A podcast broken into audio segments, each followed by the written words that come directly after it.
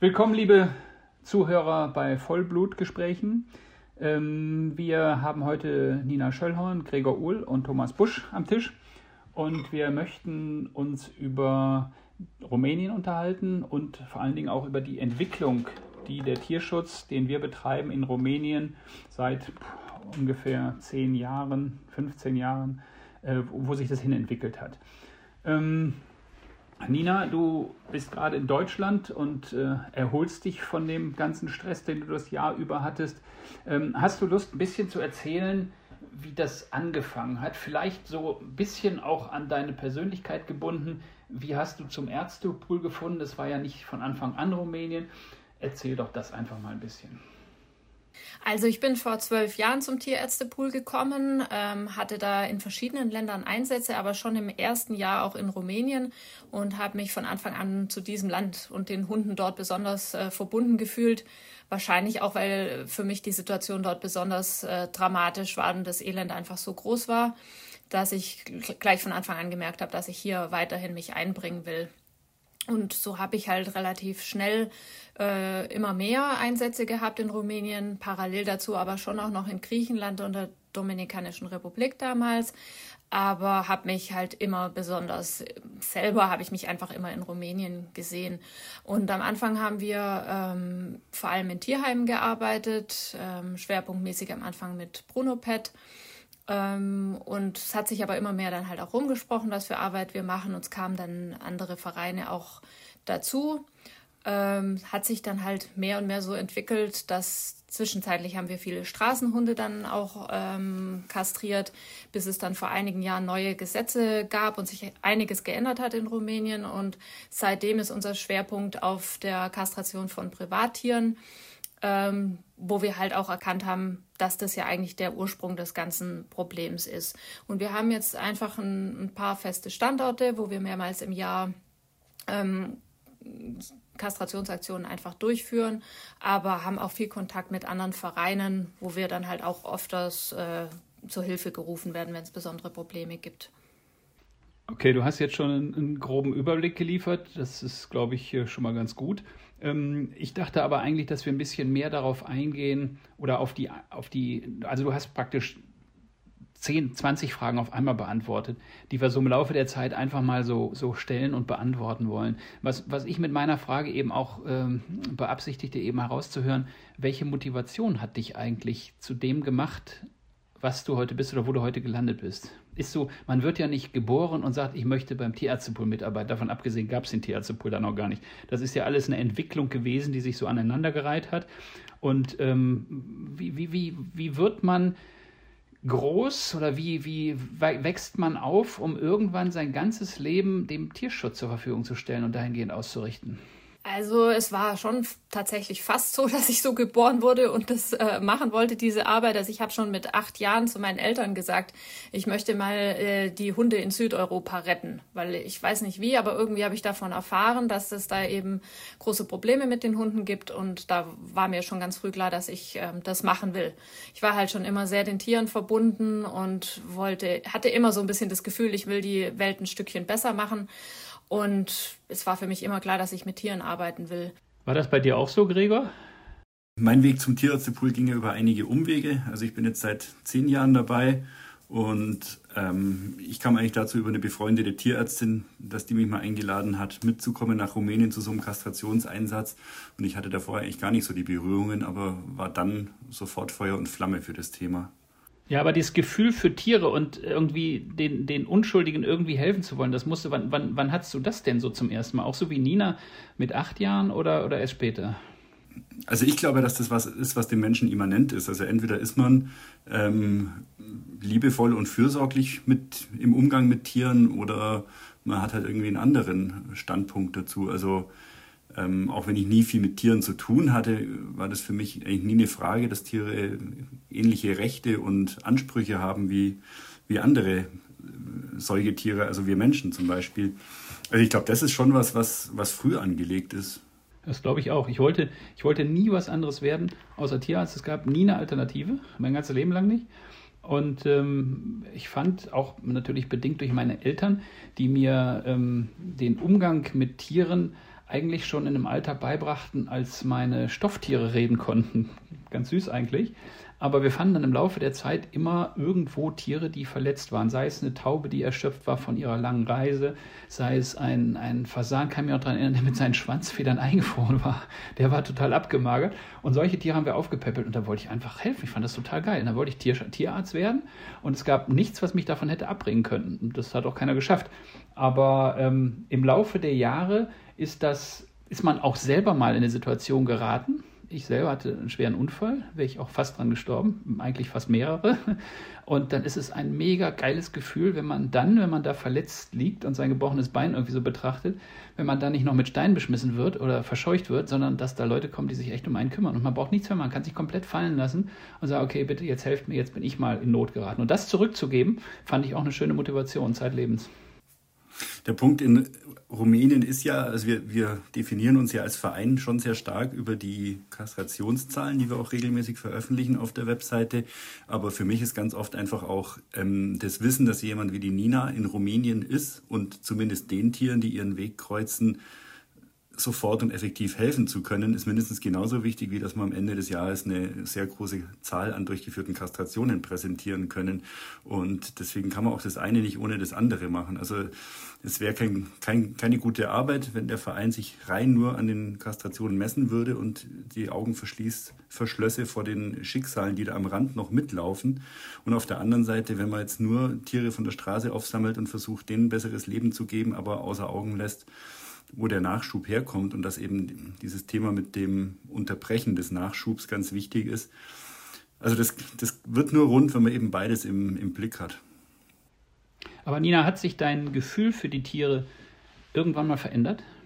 Ist es noch genauso wie damals, als du deine ersten Hunde gerettet hast? Oder siehst du heute viele Dinge realistischer? Ich will die Antwort nicht vorwegnehmen, aber bei mir hat sich ein bisschen was gewandelt. Also man ist hin von die, weg von dieser von dieser, ich will sie alle retten und ich kann sie alle retten und sie tun mir alle so unendlich leid, äh, hat sich das ein bisschen dahin gewandelt, dass man auch mal irgendwann sagt, man hilft auch vielleicht mal mit einer Euthanasie oder man hilft auch mal, indem man oder man kann vielleicht gar nicht helfen, weil es einfach zu viel Elend ist und dann lieber, das ist ja, sage ich ja immer wieder, dann lieber einen Teil ordentlich machen, als alles nur dahin gehuscht. Hat sich das bei dir so ähnlich entwickelt oder bist du noch genauso wie, wie damals, als du acht warst? Also bei mir hat sich das auch sehr verändert über die Jahre, aber vielleicht eher ein bisschen andersrum. Ich war am Anfang ähm, ja ganz realistisch, wollte ich die Sache angehen und einfach alles tun, um die Zahlen dieser überflüssigen, ungewollten Hunde zu senken und einfach zu kastrieren, was irgendwie geht. Und habe es besser geschafft, das Elend ringsrum auszublenden. Und bin auch besser damit klargekommen, dass man eben nicht alle retten kann und dass man manchmal auch nur mit Euthanasie helfen kann. Ähm, ich bin wirklich sensibler geworden. Das ist sehr auffällig. Also mir gehen die einzelnen Schicksale wesentlich mehr nahe, weshalb ich auch immer mehr jetzt auch damit beschäftigt bin, eben Notfälle aufzunehmen und für die dann auch ein Zuhause zu suchen. Ähm, ja, weil ich irgendwie, ja, es betrifft mich mehr. Ich sehe die Augen und kann ganz schlecht äh, wegschauen inzwischen. Du hast aber auch das große Problem, dass du ja permanent vor Ort bist. Ich habe das damals schon erkannt. Ich habe erkannt, dass man, wenn man an der Front ist, nicht Pause machen kann. Es geht einfach nicht. Man arbeitet 24 Stunden durch. Die einzige Chance, halbwegs zur Ruhe zu kommen, ist, sich aus der Front zurückziehen und zu sagen, ich muss jetzt mal irgendwo hin, wo mich kein Tierelend trifft, um dann wieder Kraft zu sammeln und neu zu starten. Und ich mache das ja mit Verlaub schon zehn Jahre länger als du. Und ich merke auch, dass ich älter werde. Und so im, im Laufe der Zeit ähm, denkt man dann auch mal hin und wieder, auch egoistischerweise, oder man wird eigentlich gezwungen, an sich zu denken. Und wenn du mich jetzt damit locken möchtest, dass ich nochmal irgendwo so einen Vier-Wochen-Einsatz durcharbeiten müsste, wo man von, jeden, von morgens bis abends 15 Stunden arbeitet, da würde ich sagen, pff, würde ich vielleicht schaffen, aber dann bin ich tot. Ja, das ist schon so. Also äh, Abstand kriegt man nicht im Land selber. Also solange ich in Rumänien bin, es gibt keinen Tag, wo man da einfach sich komplett rausnehmen kann aus dem Ganzen. Das ist ja schon, wenn man nur einen Ausflug macht oder so. Man sieht ja wieder irgendwelche ausgesetzten Welpen am Straßenrand oder einen angefahrenen Hund unterwegs. Also es sind einfach auch so viele Hunde dort präsent, dass man sich da gar nicht davon ganz distanzieren kann. Und es kommt halt auch dazu, dass wir natürlich bei uns zu Hause dann einfach auch immer Tiere haben, die versorgt werden müssen. Und so ist es ähm, schwierig. Aber ich muss auch sagen, jetzt, wo ich in Deutschland bin, es ist trotzdem so, dass ich natürlich ständig verbunden bin mit Rumänien und halt auch mitbekommen, was jetzt äh, gerade während meiner Abwesenheit vor Ort los ist, halt auch viel kontaktiert wird, wenn es um Probleme geht oder auch, ja, einfach Hilfestellung gebe ich halt viel den Leuten, die weiterhin vor Ort sind, sodass man eigentlich immer im Kopf vor Ort ist. Jetzt sagtest du gerade bei uns zu Hause. Wo ist denn bei uns zu Hause in Rumänien? Also wir haben jetzt in Sighișoara so privat halt unsere Basis quasi und da haben wir am Haus einfach auch immer einige Tiere und jetzt auch noch eine Pflegestelle, wo halt dann auch Tiere sind, die von mir betreut werden. Und wer kümmert sich darum, wenn du unterwegs bist? Da ist Gabriel jetzt vor Ort, der das weiterhin macht und eben sein Bruder äh, Daniel und dessen Freundin Delia, die auch immer Tiere äh, für uns betreuen. Also um jetzt auch mal ein bisschen darauf einzugehen, wie groß das Einsatzgebiet in Rumänien ist oder in welchen Bereichen da gearbeitet wird. Es erstreckt sich im Moment im Süden von den zwei Städten Slatina und Balsch über ein neues Projekt etwas nördlich davon bis in den Bereich nördlich von Tilgomurisch. Und das ist, wenn man es jetzt mal in Zahlen fassen möchte, mit dem Auto vom nördlichsten zum südlichsten Einsatzort ist es sicher eine Fahrstrecke, wenn es gut geht, von sechseinhalb, sieben Stunden. Und wie läuft denn das überhaupt in Rumänien? Also du kannst ja nicht an allen Orten gleichzeitig sein. Ähm, ich erinnere mich noch, ganz früher warst du ja für mehrere Wochen lange Einsätze dort. Mittlerweile bist du ja eigentlich den größten Teil des Jahres, mit Ausnahme vom Winter, meistens in Rumänien und kannst dadurch wahrscheinlich die Projekte auch anders bedienen. Erzähl doch mal. Ja, also ich plane das Jahr immer so. Die, die Schwerpunkte sind Frühjahr und Herbst, einfach wegen der klimatischen Bedingungen. Also im Winter kann man einfach wegen der Kälte nicht, nicht vernünftig arbeiten. Und August ist auch immer irgendwie, liegt alles brach. Das sind Ferien, da möchte auch keiner arbeiten vor Ort. Ähm, so dass ich halt dann die, die Hauptprojekte, ähm, Slatina und Balsch vor allem, die lege ich dann immer schon recht früh fix fest und darum habe ich dann halt ein bisschen Spielraum. Dann kommt noch Sigi Schwara dazu oder in Regin, wo wir jetzt Hilfestellung leisten, ein neues Projekt, was wir anfangen wollen in Rovinari. Ähm, und ja, es kommt dann halt auch immer mal überraschend noch irgendeine Anfrage, so dass ich ein bisschen Spielraum habe ich dann halt immer noch, ja. Aber wenn Gregor jetzt sagt, du bist da sechs, sieben Stunden unterwegs, dann, dann fährst du ja locker 500 Kilometer durch das Land. Ähm, wie ist es, wenn du, wenn du darüber nachdenkst, dass du jetzt in 500 Kilometer Entfernung vielleicht in der Zeit, in der du da bist, 100, 200, 300 Hunde kastrierst, du fährst aber an Tausenden vorbei am Straßenrand. Ist das nicht frustrierend? Doch, aber da muss man halt seinen Blickwinkel echt äh, anders oder seinen Fokus anders setzen. Man muss halt wirklich auf die immer gucken, denen man helfen kann und auf die Projekte, die gut laufen. Ansonsten verliert man sich ja in, in einem Land der Größe und mit dieser Anzahl von Hunden. Also da muss man schon, schon aufpassen, sonst kann man ja wirklich total mutlos werden. Das finde ich für unsere Zuhörer einen sehr interessanten Punkt, weil es ja durchaus immer wieder kritische Stimmen gibt, die sagen, ja, bringt das denn überhaupt was, mal hier und da zu kastrieren? Und natürlich sind wir ja auch immer wieder, hinterfragen ja auch immer wieder uns selbst und, und äh, macht es Sinn, was wir machen. Aber ich bleibe ich bleib genauso dabei wie du und sage, jedes Tier, was kastriert wurde, ist natürlich nicht mehr an der Produktion von Welpen beteiligt. Es sollte natürlich einen Tag später nicht überfahren werden oder vergiftet werden. Das ist natürlich dann super blöd, aber das ist ja nicht so, das ist ja Blödsinn. Und ähm, die, die Tiere, die einmal kastriert sind, wenn die dann mehrere Jahre alt werden, dann ist es ja fast unvorstellbar, wie viele Welpen die nicht auf die Welt bringen. Und mit einer einzigen Kastration Kastration oder mit 10 oder 100 Kastrationen kann man so viele Tiere nicht auf die Welt kommen lassen, dass man, wenn man sie auf der Welt hätte, kein Tier einbauen könnte, was die in irgendeiner Form aufnehmen könnte. Ja? Und wenn wir über die Erfolge auf Kreta und in denke in Rumänien wirst du es auch schon sehen, ähm, in lo also lokal begrenzten Gebieten, sei es ein Tal, ein Dorf, eine Hotelanlage, wie auch immer, da ist Ruhe für die Ewigkeit. Und man kann die Ressourcen, die frei sind dadurch, dass man sich nicht mehr um diese vielen Tiere kümmern muss, nutzen, um das nächste Hotel, die nächste Gemeinde, das nächste Tal zu kastrieren. Und da würde ich sagen, sind wir auf Kreta flächendeckend schon ganz schön gut dabei. Und auf Sal, auf dem Kap Verden ja sowieso.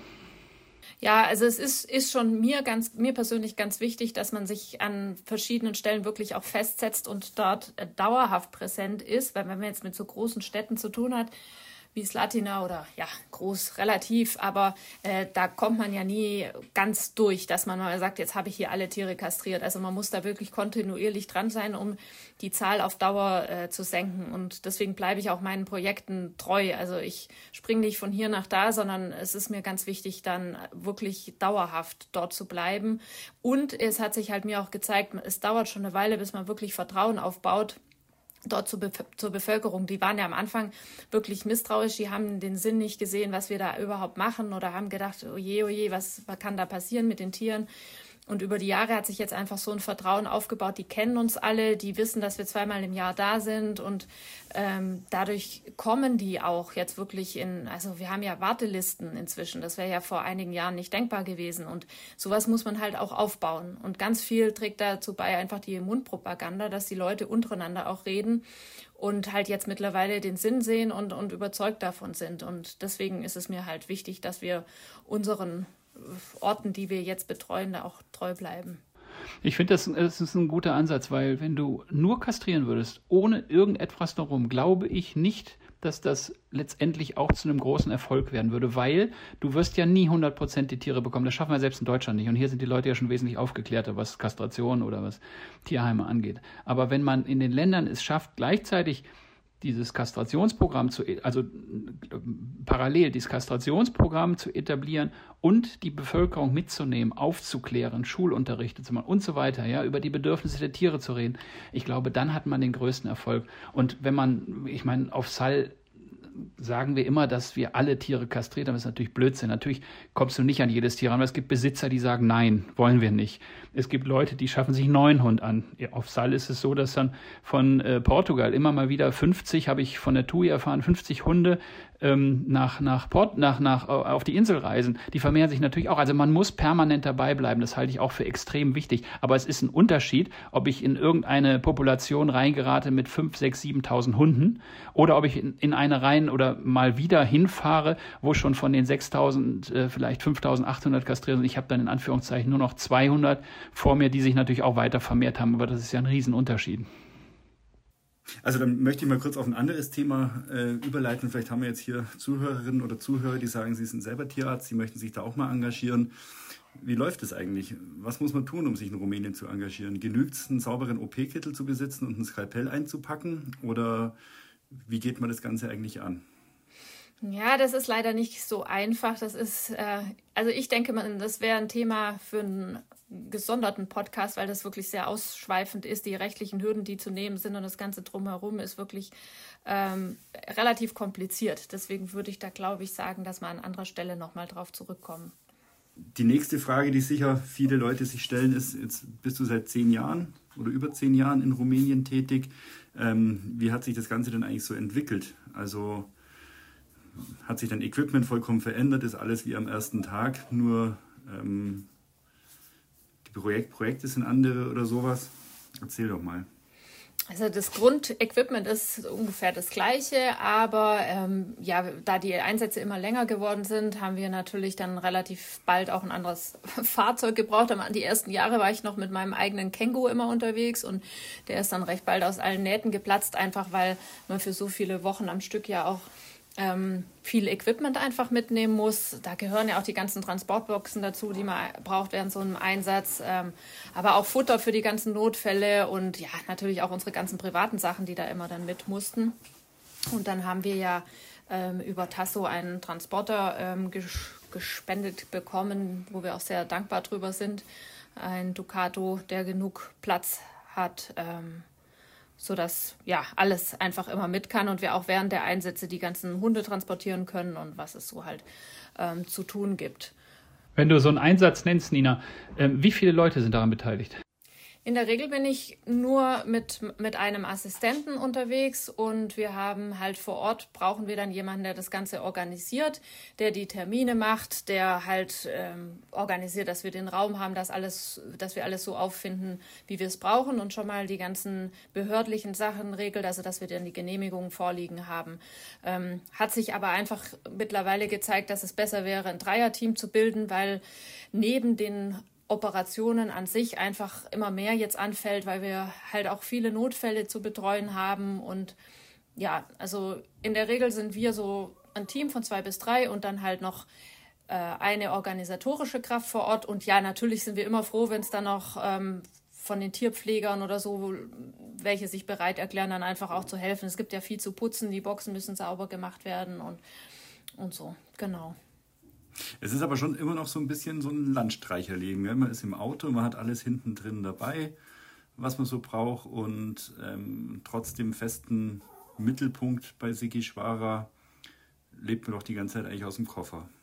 Ja, das ist schon noch so geblieben, wobei halt die Einsätze an einer Stelle länger sind mittlerweile. Also ähm, wir teilweise vier bis sechs Wochen sogar an einem Ort sind und man sich dann schon ein bisschen häuslicher auch einrichten kann. Das ist schon einfach. Am Anfang war ich oft zwei Tage hier, drei Tage da, fünf Tage dort und das war wirklich sehr anstrengend. Also da bin ich äh, schon froh, dass wir jetzt länger immer an einer Stelle sind. Man wird halt dadurch auch viel äh, effektiver, wenn man dann einfach schon mal aufgebaut hat und dann einfach die Tage sinnvoll mit Kastrieren nutzen kann, weil durch das ganze Auf- und Abbauen geht ja auch einfach immer viel Zeit verloren. Gregor, hat sich das mit den Pferden eigentlich genauso entwickelt? Das Thema mit den Pferden hat sich eigentlich ein bisschen anders ergeben. Ähm, dadurch, dass die Nina so viel in Rumänien unterwegs war, und ständig eben auch die Situation der Arbeitspferde gesehen hat, kam dann halt irgendwann mal so der Gedanke, ob man da nicht auch irgendwas bewerkstelligen kann oder verbessern kann in der Lebenssituation der Pferde. Und wir haben da jetzt ja probiert, was auf die Beine zu stellen, aber es ist eine ganz andere Situation als mit den Hunden, weil wenn ein Hund einmal kastriert ist, ähm, dann ist der für immer unfruchtbar. Und ein Pferd, ähm, das da im Arbeitseinsatz ist, das braucht einfach kontinuierlich Betreuung. Der Hufbeschlag muss alle sechs bis acht Wochen erneuert werden und Impfungen, Entwurmungen und sowas, da braucht man einfach eine gewisse Struktur dafür. Und da sind wir jetzt halt einfach dem Kastrationsteam, sage ich mal, zehn Jahre hinten nach. Das heißt, wir müssen genauso jetzt, wenn wir das mit den Pferden weiterverfolgen, schauen, dass wir diese Strukturen langsam etablieren. Man lernt dann doch Leute kennen, die Interesse haben, mitzuarbeiten. Wir sind jetzt in Kontakt mit einem Tierarzt, der sich dann eben also der auch im Pferdebereich arbeitet, der dann eben das Projekt unterstützen möchte, dadurch, dass er sich bereitstellt, eben tageweise so für ganze Dörfer dann die Impfungen oder die Entwurmungen zu dem fairen Preis zu übernehmen. Wir haben jemanden gefunden, der den Hufbeschlag vor Ort übernehmen möchte. Aber es ist alles sehr, sehr zäh und ähm, ist einfach ein Projekt, das noch im Aufbau ist und wo man vermutlich nicht so schnell die großen Sprünge machen kann, wie in anderen Bereichen, wie mit den Kastrationen. Wobei das ja auch mit den Kastrationen nicht von Anfang an so einfach war. Also das war auch, ich glaube, in Rumänien ist einfach alles zäh oder in diesen, diesen Ländern. Also wir Deutschen sind da einfach ein anderes Tempo und eine andere Effizienz gewöhnt und das bringt uns manchmal schon ein bisschen an unsere Grenzen, dass wir einfach andere Erwartungen haben. Also da, um da mal eine kurze Anekdote ein, halt, sorry, um da mal kurz eine Anekdote einzuwerfen. Ähm, wir haben dann nach dem ersten Pferdeprojekt vereinbart, dass wir im nächsten Jahr wieder im Oktober kommen werden, um das fortzusetzen. Das war damals in der Nähe von Konstanza am Schwarzen Meer.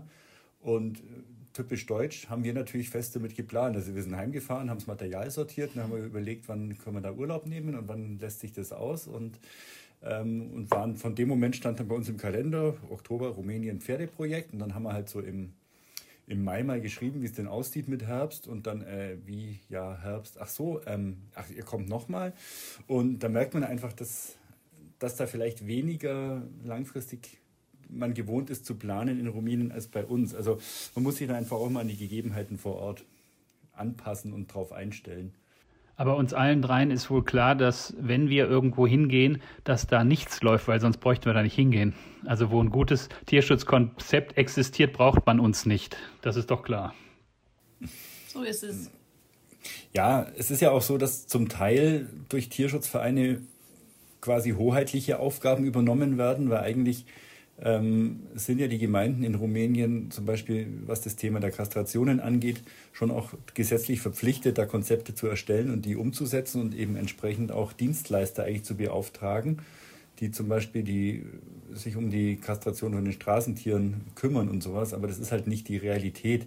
Genauso ist es im Pferdebereich ja auch so, dass jedes Pferd gechippt sein muss wenn man ein Pferd besitzt in Rumänien, aber alle vermeiden das Pferd zu chippen, weil in dem Moment, wo sie ein Tier besitzen, werden ihnen zum Beispiel Sozialleistungen gestrichen, die sie unter Umständen empfangen. Also man ist da schon auch in so einem Bereich, wo es eben in, ja, in hoheitliche Aufgaben reingeht und man ist auch schon auch in einem Spannungsfeld drin. Nina, wenn du heute durch Rumänien fährst, durch ein Dorf, wo du vielleicht vor 10, 12 Jahren auch schon mal durchgefahren bist, würdest du sagen, das hat sich drastisch verändert, was die Tierschutzsituation angeht? Also jetzt in Orten, in denen du bisher gearbeitet hast, ne? jetzt nicht irgendein Dorf, sondern da, wo du schon jetzt seit vielen Jahren äh, hinfährst. Also da kann ich halt als Beispiel zum Beispiel Slatina ähm, nennen. Da hat sich extrem verbessert. Als ich da vor elf Jahren das erste Mal war, das war wirklich so schlimm. Die Zahl von den Hunden und auch der verletzten Tiere dort, das war kaum zu ertragen. Und das hat sich jetzt äh, wirklich extrem äh, verbessert. Nach wie vor ist äh, sehr viel zu tun, aber das Straßenbild an sich hat sich ganz, ganz deutlich gewandelt. Aber das ist halt wirklich auch nur mit kontinuierlicher Arbeit zu erreichen. Und was hat in den Köpfen der Menschen stattgefunden? Auch eine Veränderung? Also da hat sich schon viel geändert. Jetzt gerade so über zehn Jahre sieht man es dann deutlich, wenn man zurückblickt. Also damals wäre noch niemand mit seinem Hund spazieren gegangen an der Leine. Da war ich, da bin ich immer angeguckt worden wie eine Außerirdische, wenn ich mit meinen eigenen Hunden spaziert bin. Ähm, jetzt ist es ähm, Gang und Gäbe. Leider muss ich sagen, es sind halt Rassehunde, die in die Familien Einzug halten, die dann als irgendwie wertvoller betrachtet werden. So den Otto Normal Straßenhund, die, da wird ein großer Unterschied gemacht. Das sind diese zwei Klassen unter den Hunden. Das ist schade zu beobachten. Aber immerhin schon mal, dass Hunde auch im Haus gehalten werden und man spazieren geht und auch mit denen zum Tierarzt geht. Ich sage jetzt natürlich nicht, nicht alle Familien sind so und das beobachtet man vor allem in den Städten, jetzt auf den Dörfern ist es auch noch nicht der Fall. Aber so das Bewusstsein ändert sich halt schon von Generation zu Generation und das ist auch wirklich was, was Mut macht. Aber wenn jetzt Rassehunde in einem Haus Einzug halten, dann ändert das vielleicht ja auch wirklich die Einstellung zum Tier, dass man sich auch vorstellen kann, dass der arme Kerl, der draußen da im Schnee liegt und friert, das gleiche empfindet wie der eigene Pfiffi, der auf, der, auf dem Sofa schläft, oder? Ja, das ist auf jeden Fall so. Also ich war, ich war neulich oder vor, vor ist schon ein bisschen her auf Kreta und äh, gucke so nach links in einen Park rein, wo ein junger Mann mit seinem Hund spazieren geht. Der Hund macht ein Häufchen, der Mann holt eine Tüte aus seiner Jacke und hebt den Haufen auf in Heraklion. Ich habe gedacht, ich bin in einem falschen Land. Das gab's, das gab's einfach vor vielen Jahren nicht, überhaupt nicht. Null. Weder, dass jemand mit seinem Hund spazieren gegangen ist, noch, dass der das Häufchen weggesammelt hat. Also fand ich großartig. Und das ist auch in Griechenland eine tolle Entwicklung, die sich da ja. Aber würdest du sagen, das hat mit den Kastrationen zu tun oder wodurch kommt das? Ich denke, das ist schon einfach auch eine Entwicklung des Bewusstseins, äh, dass die jüngeren Generationen einfach äh, da umdenken oder sich, sich weiterentwickeln. Und wodurch? Warum werden die jetzt anders erzogen als die, die vor 500 Jahren in Rumänien lebten? Also ich glaube, es hat sicher viel damit zu tun, dass sehr viele junge Menschen zumindest einige Jahre im Ausland arbeiten und einfach auch ganz andere Einflüsse da bekommen. Und eben sehr viele Rumänen arbeiten in Deutschland, in Italien, in Spanien, in England, mhm. auch durchaus in sehr qualifizierten Berufen und ähm, kommen dann zurück mit ihren Erfahrungen quasi aus der weiten Welt und bringen die, die ja auch wieder mit zurück in ihr Land. Und wenn dann so positive Dinge Einzug halten, ist das ja sehr begrüßenswert. Hat das auch ein bisschen was mit dem Reichtum des Landes zu tun? Der Reichtum in Rumänien, der ist schlichtweg nicht vorhanden. Also da, das ist nach wie vor einfach bitterarm, das Land, das muss man ganz klar sagen. Aber es fällt ja leichter zu helfen und was abzugeben, wenn man genug hat. Wenn ich an diese, diese äh, Zigeunerlager denke, Nina, ähm, wo die Kinder wirklich im T-Shirt im Winter rumlaufen und hinter einer Lehmwand schlafen müssen, dass man da nicht die Respekt vor einem Tier erwarten kann, wenn die Menschen da erfrieren, kann man doch auch nachvollziehen, oder? Also ich finde, man kann schon den Respekt erwarten, dass man einfach ähm, freundlich und nett mit den Tieren umgeht und die jetzt nicht unbedingt schlägt oder seine Aggression aus, an denen rauslässt. Also dafür gibt es keine Entschuldigung, finde ich. Ähm, aber klar, was wir natürlich verstehen müssen, wir im ersten Moment wenn man so einen völlig verflohten Hund sieht, dann sagt man auch, mein Gott, wieso kümmern die sich nicht? Warum gibt es da jetzt keinen Spot-on? Wieso machen die nichts? Aber das ist schlichtweg nicht möglich. Die können das sich nicht leisten. Und auch diese Leute, von denen du jetzt sprichst, es gibt ja wirklich sehr viele so extrem in Armut lebende Menschen. Natürlich können die sich keine Kastration leisten und, und kein Hundefutter kaufen. Das ist ganz klar. Ja, ich habe schon oft äh, äh, auch das Gleiche, wie du gerade schilderst, ja, mit, mit Flöhen und Zecken die Hunde besehen. Wie können die sich nicht darum kümmern? Und dann sind die Kinder auch voll mit irgendwelchen Parasiten, wo man sich denkt, okay, ja, wenn nicht mal für die Kinder was da ist, dann kann man es für einen Hund ja nicht erwarten. Ist schon schlimm, finde ich. Also ich habe ja selber jetzt auch mal die, solche Behausungen öfters betreten von Familien, die so leben. Und wenn man da sieht, dass da Hunderte, wenn nicht Tausende von Fliegen überall äh, sich befinden, äh, weil es keinen Kühlschrank gibt und das Essen so da rumsteht. Und natürlich sind die Kinder dann dementsprechend, die sind auch verwurmt, die haben auch Flöhe, Läuse haben die ganz viel. Ja, das muss man schon einfach realistisch das Gesamtbild sich einfach auch angucken und dann überlegen, was kann ich jetzt von den Leuten erwarten. Das ist dann aber auch hart, ne? wenn, man, wenn man sagt, ich bin jetzt hier Tierschützer und ich möchte gerne, dass der Hund behandelt wird und gleichzeitig stehen die Menschen neben einem, wo man denkt, pff, wem gebe ich jetzt die Spende? Das empfinde ich als, als extrem belastend. Das ist schon schwierig, aber da kann ich, glaube ich, ganz gut meine Grenzen ziehen, dass ich halt einfach sage, ich bin Tierarzt, ich tue das, wofür ich da bin, ja, und damit helfe ich ja auch den Menschen. Also die sind ja wirklich auch sehr dankbar, dass wir ihnen dann helfen, wenn sie ein verletztes Tier haben oder dass wir halt dann mal gegen Parasiten eine Behandlung machen und so. Ähm, also da helfen wir denen ja auch damit. Das ist richtig, ja. Ja, wir kommen langsam zum Ende. Ähm, das Thema des Podcasts heute war Rumänien, wie sich unser Verein da in den letzten zehn Jahren engagiert hat und wie sich das Ganze entwickelt hat. Ähm, ich hoffe, es waren interessante Einblicke für jedermann und nachdem wir noch ganz am Anfang unserer Podcast-Reihe stehen, freuen wir uns natürlich auch über Feedback. Ähm, ihr könnt uns eine E-Mail schreiben. Die Adresse findet ihr bei uns auf der Webseite. Gerade wenn ihr auch mal sagt, da gibt es ein Thema, das interessiert mich jetzt noch besonders, dann können wir ja auch dazu mal einen Podcast machen, weil ähm, es ist ja auch so, man wird irgendwann betriebsblind, wenn man den ganzen Tag mit diesen Themen zu tun hat. Viele Dinge sind äh, für Leute, die bei so einem Verein fest arbeiten, ganz selbstverständlich. Und Außenstehende sagen vielleicht mal, da hätte ich gerne mal eine Erklärung dazu. Also schickt uns gerne Themenvorschläge und ja, macht's gut. Bis zum nächsten Mal. Wir sagen vielen Dank fürs Zuhören und es verabschieden sich Nina Schallorn, Thomas Busch und Gregor Uhl.